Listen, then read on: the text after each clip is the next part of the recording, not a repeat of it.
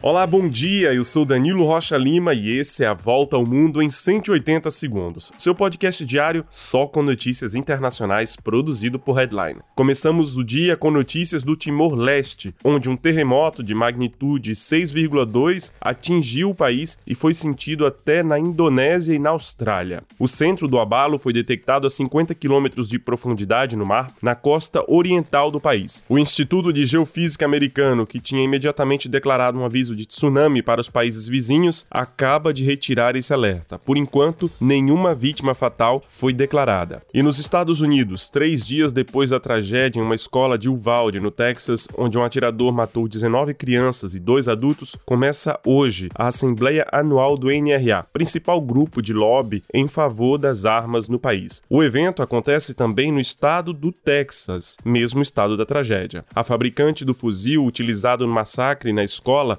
cancelou sua participação ao evento este ano. Já o ex-presidente americano Donald Trump garantiu sua participação e também vai discursar no evento. Vamos agora com notícias da guerra na Ucrânia. A Alemanha vai criar uma ponte ferroviária com a Ucrânia via Polônia para ajudar os ucranianos a exportarem seus cereais. Cerca de 22 milhões de toneladas de cereais estão bloqueados nos portos da Ucrânia por causa da invasão russa. Por outro lado, o presidente russo Vladimir Putin diz que pode até ajudar a reduzir os estragos da atual crise alimentar causada por esses bloqueios, liberando a exportação de alguns cereais, a condição que as sanções sanções econômicas contra Moscou sejam retiradas. Já o presidente ucraniano Volodymyr Zelensky acusa os russos de genocídio na região do Donbass, onde as forças russas avançam destruindo cidades e vilarejos. Segundo o presidente Zelensky, a ofensiva russa pode tornar a região inabitável pelos próximos anos. Enquanto isso, um tribunal militar do sul da Rússia demitiu 115 militares